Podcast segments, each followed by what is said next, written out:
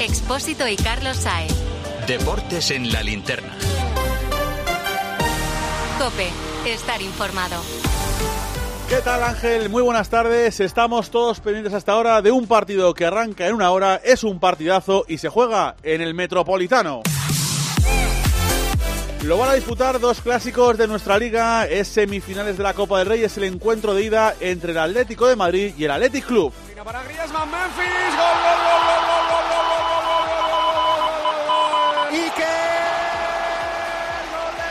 Desde las 9 de la noche lo vamos a contar, por supuesto, en el tiempo de juego de la cadena COPE, pero hasta ahora situamos cómo están los dos equipos, porque además tenemos novedades en los 11. Comenzamos por el conjunto local, Antonio Ruiz. Tenemos ya a esta hora 11 del Cholo Simeone.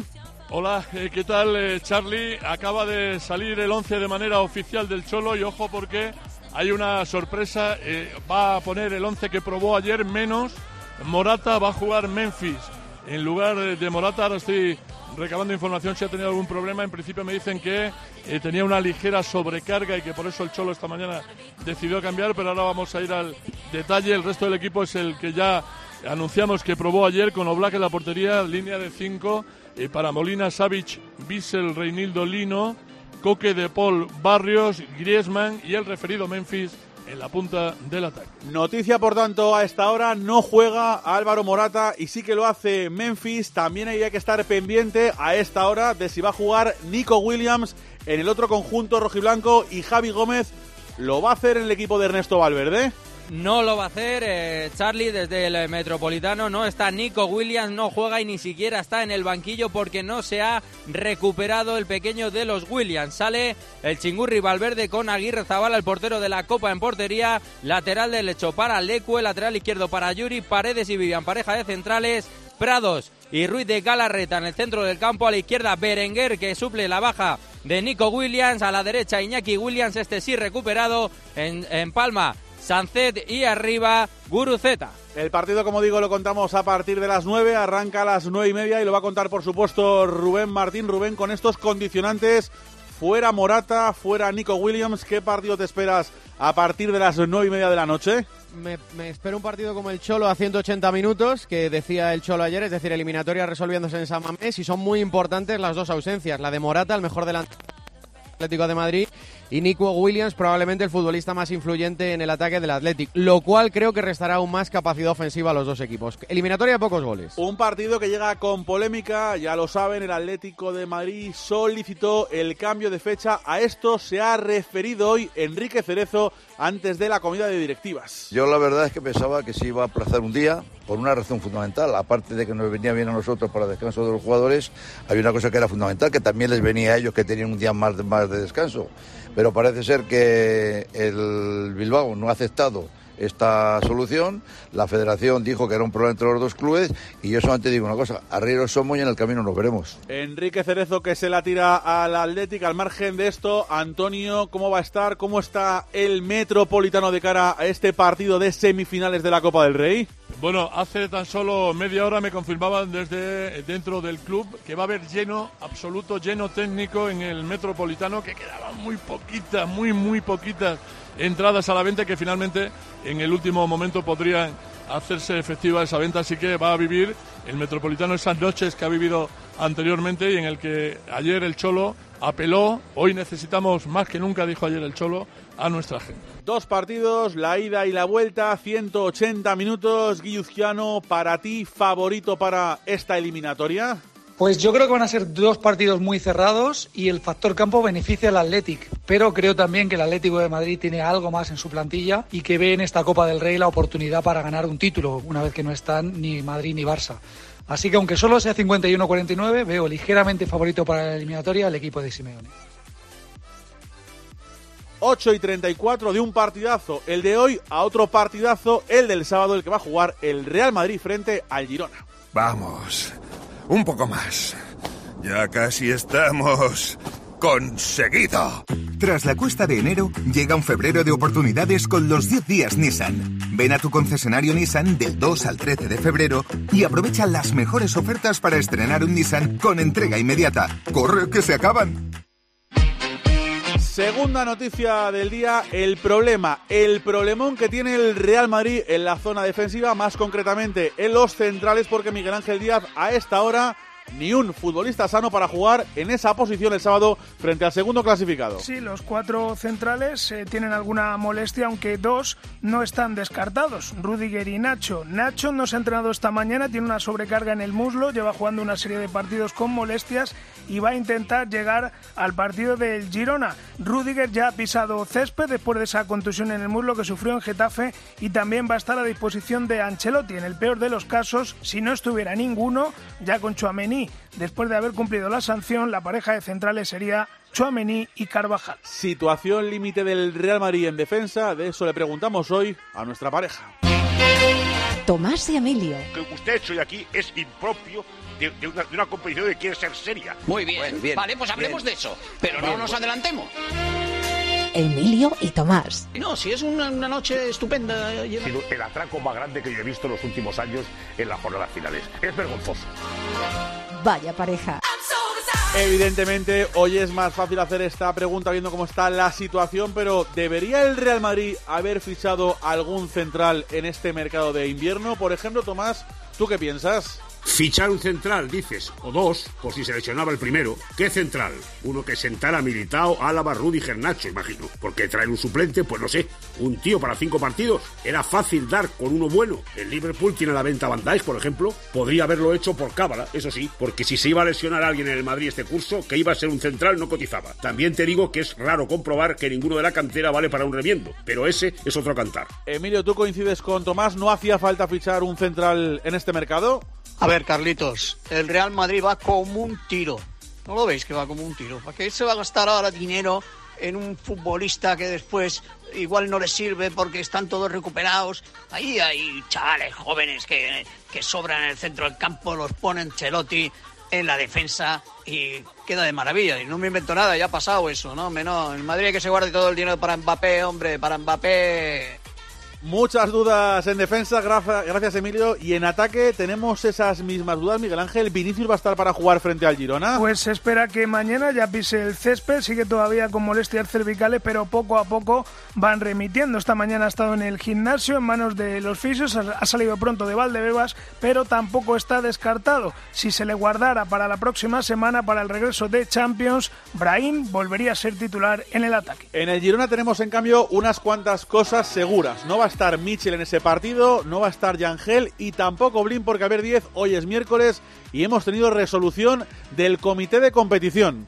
Exacto, lo esperado. Michel Sánchez, dos partidos de sanción por la expulsión y las amarillas de Daley Blin y de Yangel Herrera que acarrean suspensión. La noticia es que el Girona el lunes quería ir hasta el final en los casos de Michel y de Blin, pero esta tarde ha cambiado de idea. Opina que no es necesario recurrir a apelación, con lo cual Blint y Ángel Herrera no van a jugar en el Bernabéu y Michel no se va a sentar en el banquillo contra el Real Madrid y tampoco frente al Athletic Club. Opina el capitán del Girona, Cristian Estuani. No, no voy a, ir más allá porque creo que, es algo que, eh, que los jugadores no podemos entrar porque sabemos perfectamente eh, a, lo que, a lo que nos podemos enfrentar, ¿no? Entonces prefiero pensar que, que, va a ir todo bien, que nos van a arbitrar un gran partido. Encima de la mesa de competición había otro asunto, la segunda amarilla a Vitor Roque. Esto decía Xavi al término del partido del pasado fin de semana.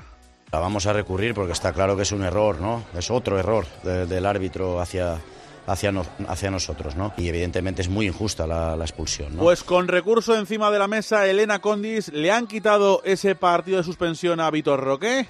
No, recurso desestimado, pero en el Barça ya te digo que no les ha sorprendido que competición le mantenga esta sanción a Vitor Roque. Lo consideran tan injusto que ahora van a recurrir ante apelación. Consideran que es un grave error que el acta arbitral hable de la segunda amarilla como una acción temeraria. El Barça sigue su cruzada con los árbitros, no se va a quedar de brazos cruzados y aunque son pesimistas, preparan un segundo recurso.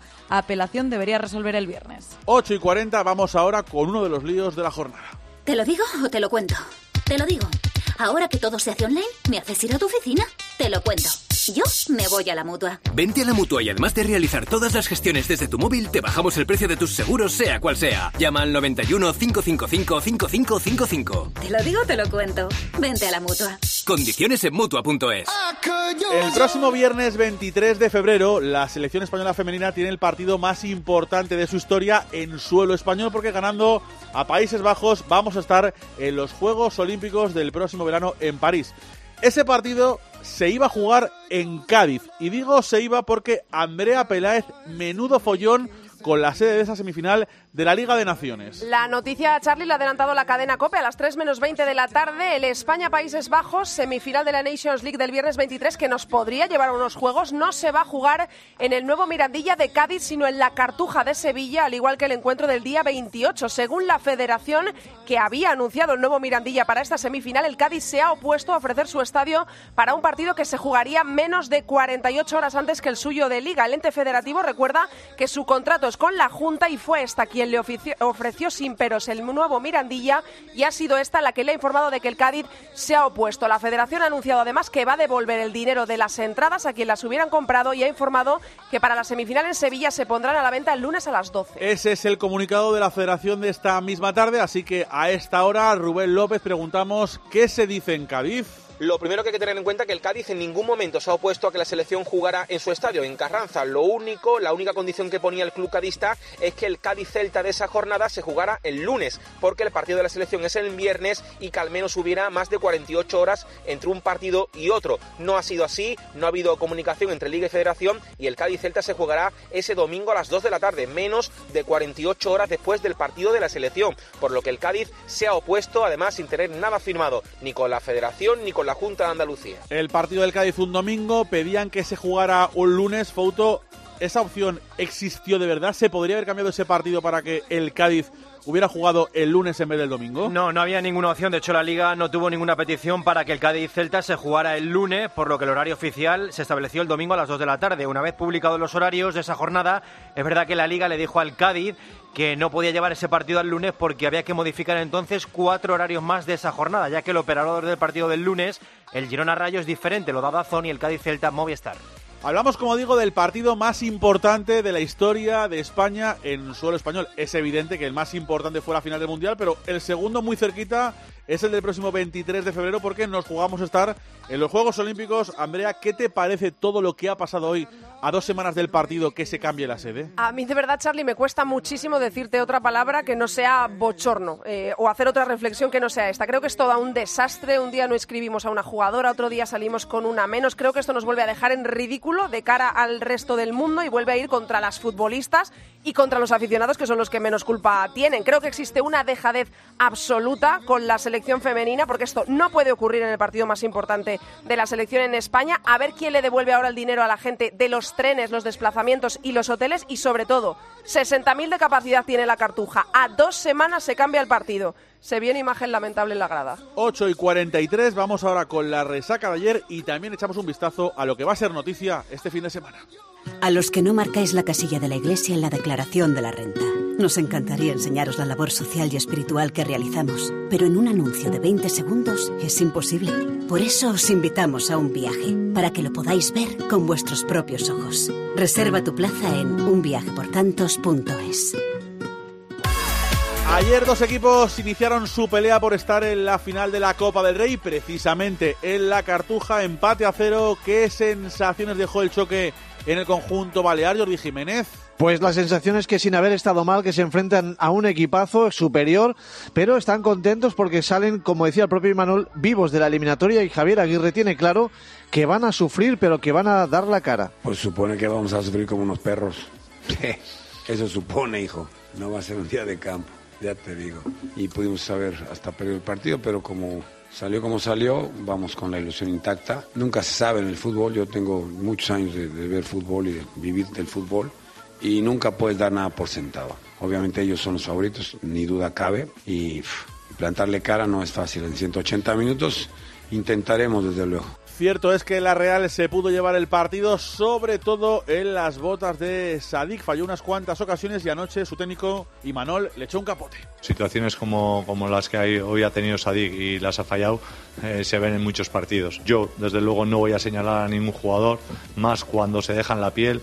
Evidentemente, Estamos lo que en San Sebastián. Marco Antonio Sande, ¿con qué sensaciones se marchó precisamente el conjunto de Imanol? Pues de que se ha escapado el pase a la final, porque la Real dominó el partido, sobre todo en la segunda mitad y dispuso de las mejores ocasiones. La mayoría desperdiciadas por un desolado Umar Sadik. Al final, empate a cero y sensación de eliminatoria abierta, pero con el ánimo de jugar en casa a la vuelta y recuperar a alguno de los lesionados. Eso sí, también molestos por las críticas recibidas en relación al número de faltas que comete la Real en cada partido. Lo voy a dejar muy, muy, pero que muy claro. Somos uno de los equipos más nobles de la liga y seguramente nos pitan muchas faltas, pero muchas faltas que no son. Muy claro, si hay algún equipo más noble que la Real Sociedad, mm, tengo muchas dudas.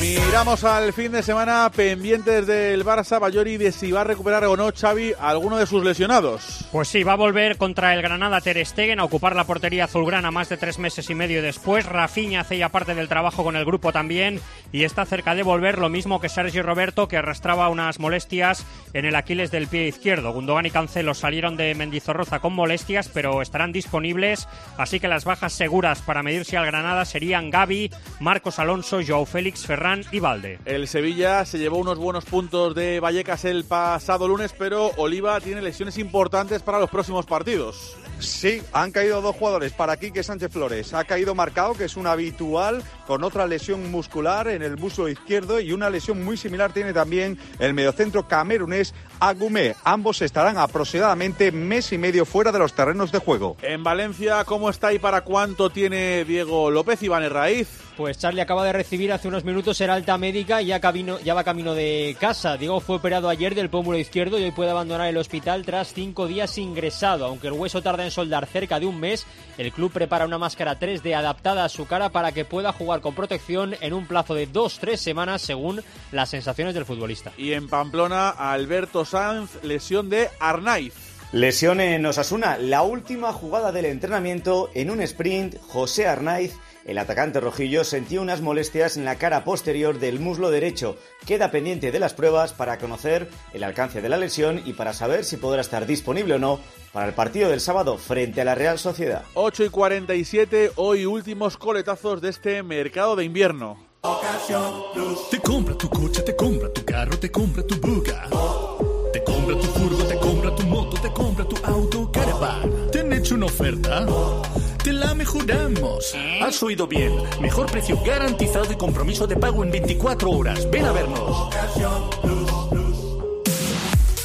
Día de presentaciones en el Betis, uno de ellos, un delantero, el Chimi Ávila. He venido muchas veces a jugar al Villamarín y hoy tener toda esa afición a mi favor me hace acordar mucho a Sudamérica, me hace acordar mucho cuando vas a jugar a, otro, a otro equipo eh, vas sintiendo las cosas así, pero yo creo que Villamarín se identifica mucho a mí porque es muy parecido a los estadios grandes de, de Argentina. Presentación en el Betis Ocaña por partida doble, el Chimi y también Fornals. Sí, es eh, quizá el jugador de más nivel que ha llegado en este mercado de invierno, que llega además para un proyecto largo y que ha asegurado en la jornada de hoy que su novia es bética de hace mucho tiempo y eso lo llevó a decidirse. Un Pablo Fornals que tampoco va a estar en la lista de la Conference League, pero que ha querido agradecer a Isco que casi sin conocerlo se preocupara tanto por su llegada al conjunto verde y blanco. Que es de agradecer que, que un jugador como Isco se preocupe por ti sin apenas conocerte y oficialmente sin ser tu compañero.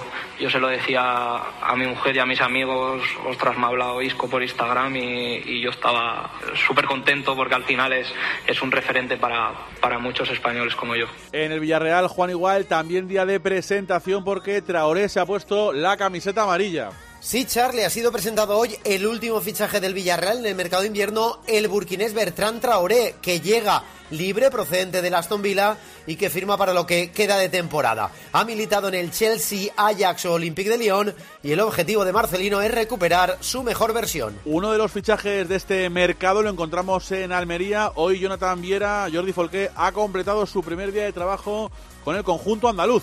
Jonathan Vieras ha ejercitado esta mañana las órdenes de Gazca Garitano con sus nuevos compañeros en la Unión Deportiva Almería. El insular será presentado mañana y llevará el dorsal número 8. Espera tener sus primeros minutos contra el Athletic Club de Bilbao el próximo lunes a partir de las 9 de la noche.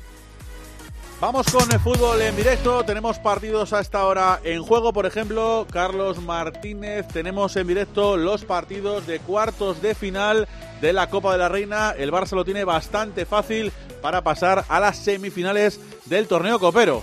Sí, en el Johan Cruyff, Charlie, minuto 65, Barcelona 7, Sevilla 0, una goleada. Y ahora mismo también el Lezama, prórroga, eh, empate a 1 entre el Atlético de, Bilbao y Unión Deportiva, eh, y Unión Deportiva Tenerife, minuto 115. Tenemos partidos que han terminado y tenemos encuentros que están en juego. Antonio Pérez del Castillo de la Youth League, la Champions Juvenil. El Atlético de Madrid ha caído eliminado tras perder 1-0 contra el AZ Almar y el Sevilla está empatando a 3 contra el Nantes en un partido que se encuentra en el descuento. Y en juego tenemos también la Copa de África, Mansilla. ¿Qué ha pasado la jornada de hoy? Pues mira, más en directo imposible. Acaba de ganar Nigeria en los penaltis a Sudáfrica y es el primer finalista tras superar en esta tanda de penaltis. Ha ganado 4-3 en los penaltis a Sudáfrica. También estamos echando el cierre a la Copa de Asia. Sí, desde las 9 la segunda semifinal entre... Perdón, Charlie, no te he contado que desde las 9 va a ser la segunda semifinal entre Costa de Marfil, la anfitriona, y la República Democrática del Congo. Y como dices, en la Copa de Asia ya tiene finalistas. Jordania y Qatar se van a enfrentar el sábado a partir de las 4 de la tarde. Y saltamos a Europa porque tenemos también eh, FA Cup. Sí, en Inglaterra tenemos partidos de replay de la FA Cup. Juegan a las 9 Aston Villa y Chelsea. Y además también tenemos fútbol en Francia. Copa francesa, el Paris Saint Germain desde las 9 y 10 de la noche buscará el pase a cuartos ante el Brest. Y cerramos con dos noticias burocráticas eh, de fútbol, mejor dicho, una y una de juicios. La primera de Nacondis y es que Barcelona está empeñada en intentar ser sede de la final de la Copa del Mundo de 2030. Así es, según hemos podido saber, el Ayuntamiento de Barcelona y el Barça lucharán de la mano para coger la final del Mundial de 2030 en el Camp Nou, el estadio con mayor capacidad. Ya tienen listo un proyecto técnico de 200 páginas para presentarlo. Fuentes federativas les aseguran dos sedes en Barcelona, el Estadio del Barça y el del Español. La batalla para la final se da por hecho que la ganará el Bernabéu, aunque la FIFA tiene la última palabra. En ese caso, Barcelona pedirá el partido inaugural en el Camp Nou, el primero en nuestra zona, y también acoger los cuartos de final. Y no dejamos Barcelona porque hoy teníamos eh, última jornada del juicio contra Dani Alves, Víctor Navarro. El brasileño ha negado la violación, ha dicho que fue consentido, que la denunciante no le pidió marcharse y que no hubo ninguna agresión. Lo ha explicado en una declaración de 23 minutos donde ha roto a llorar. Ahora estamos escuchando las conclusiones. La fiscal dice que la versión de la víctima es creíble. La defensa de Alves pide la absolución o un año de cárcel como alternativa y en cuanto finalicen las conclusiones del juicio quedará visto para sentencia. 8 y 53, hasta aquí el fútbol. Carlos Saez. Deportes en la linterna. Cope, estar informado.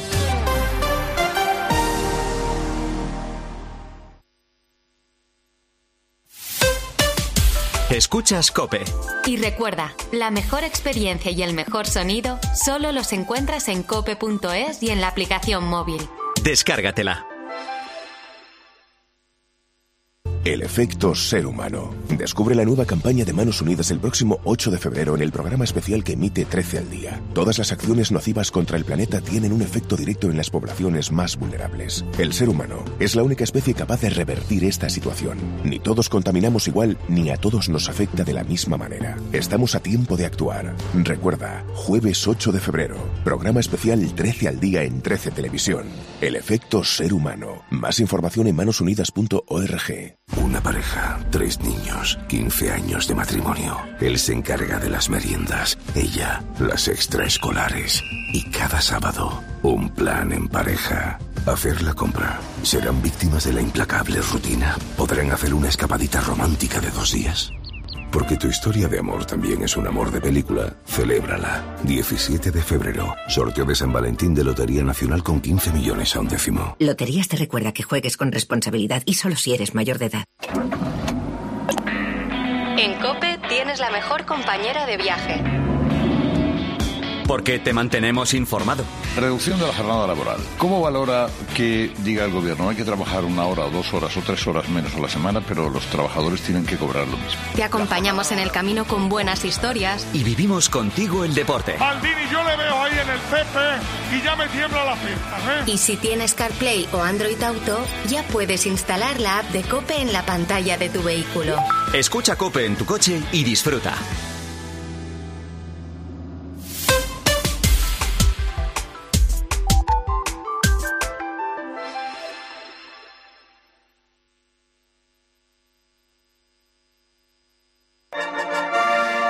Ha sido la noticia de la mañana. Mocatir, José Luis Gil, suspendido por saltarse tres controles antidopaje.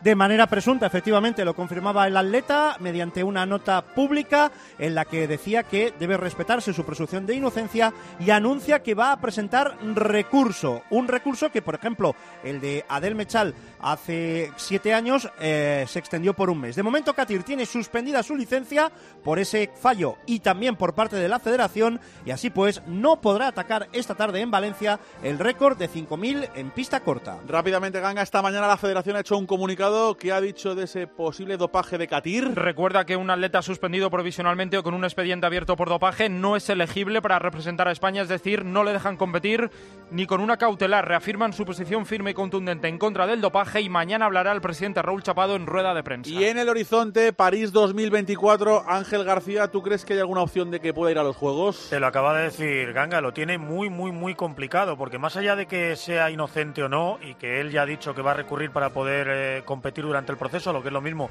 que va a conseguir eh, la suspensión cautelar, la federación ha dejado claro que ni con esa cautelar le va a dejar competir si tiene el expediente abierto. Y yéndonos a los antecedentes, eh, Adel Mechal consiguió salir a suelto de un caso idéntico, bueno, demostró que la, la aplicación Adams había fallado, pero tardó ocho meses en conseguirlo. Entonces es que los plazos no, no dan, Charlie. Hablamos de Fórmula 1. ¿Con qué sensaciones acabó ayer Alonso tras los test en Jerez, Carlos Miquel? En principio la prueba de ayer en Jerez, 156 vueltas, buena paliza se dio Fernando Alonso, no debería haber significado nada desde el punto de vista prestacional, porque el coche que llevaba era el coche del año pasado, el Aston Martin de 2023, pero el reglamento actual sí que permite que puedas poner un suelo, por ejemplo, que te vaya bien para el coche de este año. Y las pequeñas cosas que llevaban que pueden aplicar en el coche de 2024 sí que han funcionado y limitan al optimismo y fue un poquito más rápido en los cronos que Luis Hamilton. Segundo día de trabajo para los pilotos de MotoGP en Sepang. Borja González. Han volado los pilotos de MotoGP en el segundo día del test de Malasia, un test que se va a cerrar mañana. Bastianini, que ha destrozado el récord del pasado mes de noviembre, establecido por el campeón del mundo, por Peco Bañaya. Segundo ha sido Jorge Martín, de nuevo demostrando su velocidad. Cuarto ha terminado Alexis Espargaró y decimocuarto Mar Márquez. Ha sido el piloto que más vueltas ha dado, 72. Ha conseguido un buen ritmo, no logra todavía ser rápido en una vuelta. En Barcelona en baloncesto, Albert Díez, se sigue hablando del fichaje de Ricky Rubio. Sí, la situación de Ricky queda, Carlos, a expensas de cuando él quiera dar el paso y volver a jugar. Físicamente está preparado, no lo va a hacer el viernes frente al Alba de Berlín en la Euroliga, pero lo que hace una semana era un no seguro, es decir, jugar la Copa del Rey, ahora es un interrogante. En el Madrid Pilar Casado tenemos dos retornos de cara a esta jornada de la Euroliga. Edith Tavares y Sergio Yul, que cayeron lesionados el 11 de enero, han viajado a Milán para el partido de Euroliga de mañana frente al Olimpia Milano. Están los dos, ha dicho Chus Mateo, para jugar. Tenemos en marcha, Nacho Camuñas, partidos de Eurocup y de Champions. Sí, en Eurocup dos partidos. Juventud ha perdido a domicilio 94-80 al Prometei ucraniano y acaba de terminar en Montenegro el Buduknos 90, Gran Canaria 77. Y en Champions al descanso Apoel Jerusalén 37, Lenovo Tenerife 22. En la NBA Parra, mañana se cierra el mercado del básquet americano. Y empiezan a llegar movimientos de última hora. Informa Bognarowski de que Fontecchio se va de los Jazz a los Pistons y los Grizzlies mandan a Tillman a los Celtics. En lo deportivo, los Clippers se han puesto líderes del oeste tras las derrotas de anoche de los Wolves y de los Thunder.